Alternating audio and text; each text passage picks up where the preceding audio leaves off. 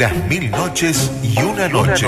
Bebé. Analiza y nos cuenta Bernardo Borkenstein. Bebé. De todo, como Google. The awful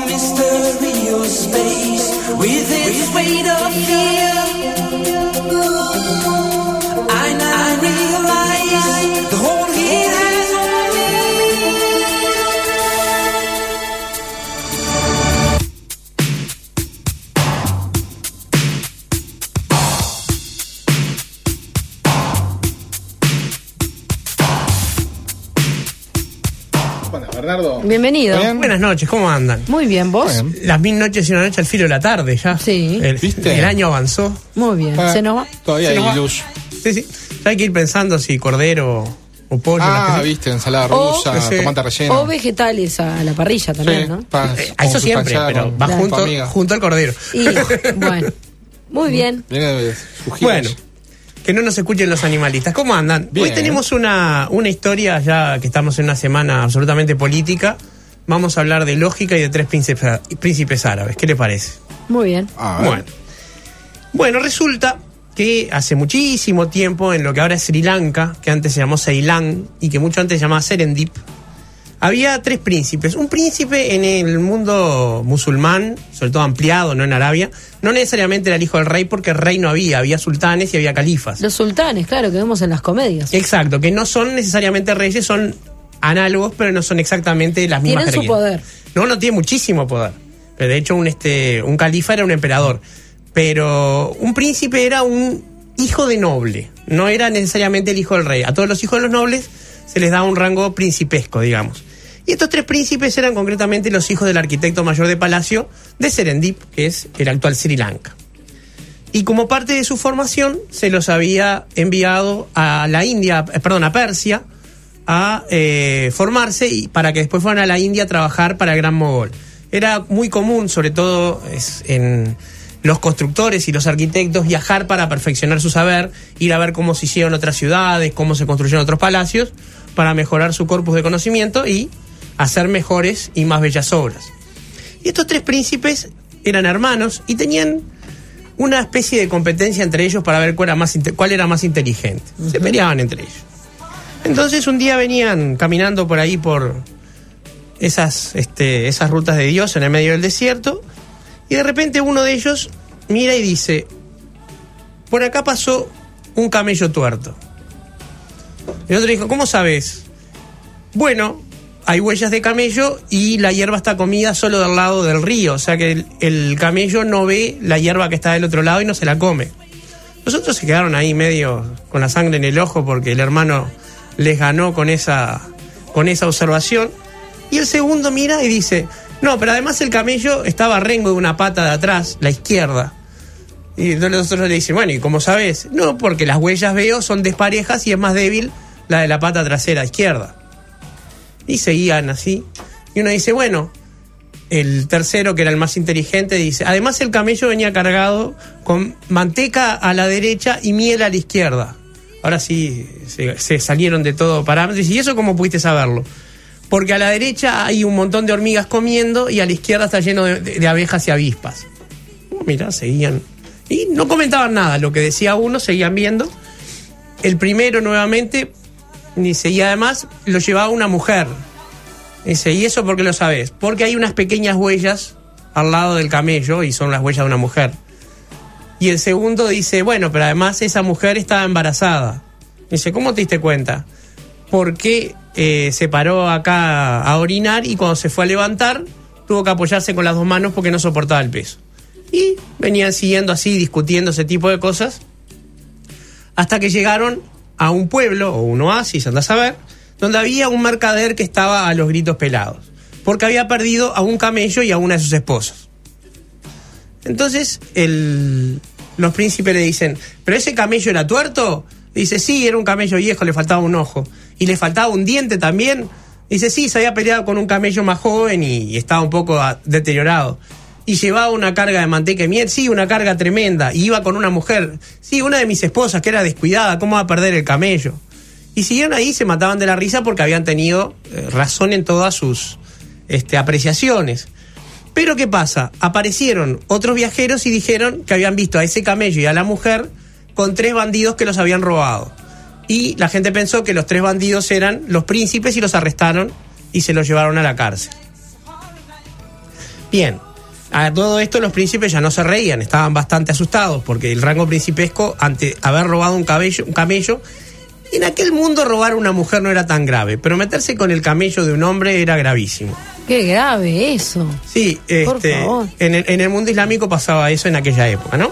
Entonces, eh, los meten presos, los, los iban a matar al día siguiente, pero en una especie de resolución Deus Ex Máquina aparece la esposa del mercader y eh, aclara que no son los tres príncipes los salteadores porque ella se había escapado y los liberan.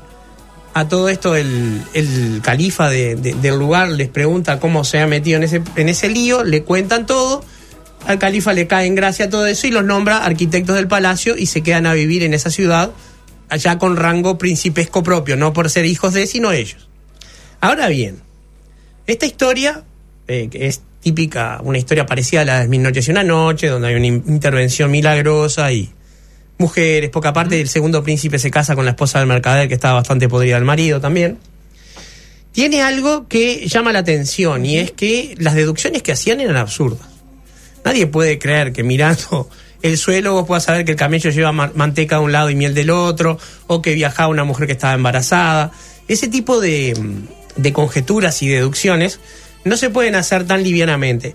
Y lo que eh, llevó a eso, eh, un poeta inglés llamado Horace Walpole, eh, en una carta llamó por, por los príncipes de Serendip, serendipia, y en inglés serendipity, a las cosas que se hacen por casualidad.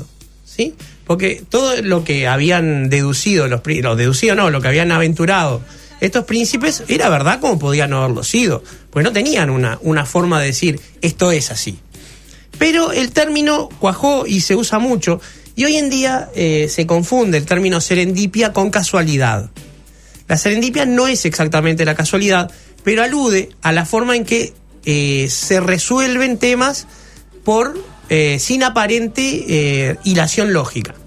Entonces esto es lo que quería comentar hoy, porque se ha hablado mucho de la ciencia y la serendipia, y esto tiene que ver con lo que consideramos como lógica. Hoy en día estamos en el mundo de la posverdad y la lógica está muy magullada. Pero eh, tenemos básicamente tres formas de pensar. La deducción la conoce todo el mundo. Sí. Premisa mayor, premisa menor, conclusión. Las premisas garantizan que las conclusiones son verdad. En la inducción, que es el segundo que también se conoce, sobre todo en matemática, la inducción completa, las premisas no pueden garantizar las conclusiones, pero más o menos se supone que deberían ser verdad o por lo menos muy probables. Y por último está el de abducción, que cuando alguien dice abducción parece que se vienen los marcianos, eh, que significa un tiro por elevación. Charles Sanders Peirce llamaba esto una conjetura. ¿Qué es lo que hacían los príncipes de Serendip? Veían un fenómeno y trataban de explicarlo. El error de ellos era asumir que lo que se veían era verdad.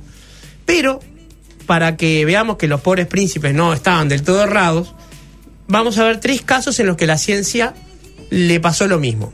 El primero fue en 1879, un científico llamado Ira, Remsen salió del laboratorio porque tenía ganas de fumar un cigarrillo y mientras prendía el pucho le empezó a dar gusto dulce en la boca, un gusto dulce muy intenso.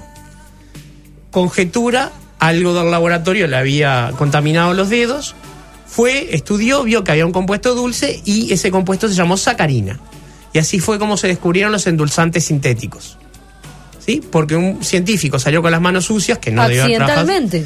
Claro, el tema es que parece serendipia en el sentido que parece casual, pero hay una- esto se llama en realidad una pseudo serendipia. El científico sabía con lo que estaba trabajando y sabía que lo dulce estaba dentro del laboratorio y lo podía encontrar. Era un razonamiento mucho menos raro que el de los príncipes. Después, el segundo caso, y nos quedamos con dos para, porque andamos corto de tiempo, estaban en Estados Unidos en 1992 investigando el tema de las fallas cardíacas, concretamente la angina de pecho. La angina de pecho se trata con nitroglicerina, que es un, un medicamento que los enfermos lo tienen que llevar siempre consigo por si les ocurre un episodio de angina, que es un dolor muy fuerte a nivel del centro del pecho mismo. Un dolor horriblemente fuerte y les da muy pocos segundos para tomar la pastilla de nitroglicerina, que tiene un efecto muy rápido. Estaban investigando este medicamento y observaron que los pacientes, los sujetos de, de investigación que no eran pacientes, tenían un efecto secundario muy extraño, y es que tenían erecciones. Investigaron eso y así fue que nació el Viagra, con un medicamento que estaba siendo estudiado por otra cosa y aparentemente de casualidad. Es muy común este tipo de, de razonamientos y así fue, por ejemplo, que se descubrió la Coca-Cola y un libro que se publicó en 1898 que se llamaba La inutilidad del hundimiento del Titán, planteaba un barco exactamente igual al Titanic, casi del mismo largo, con los mismos pasajeros, con la mitad de los barcos, de los botes salvavidas necesarios, que chocaba con un iceberg y se hundía cuando se pensaba que era inundible.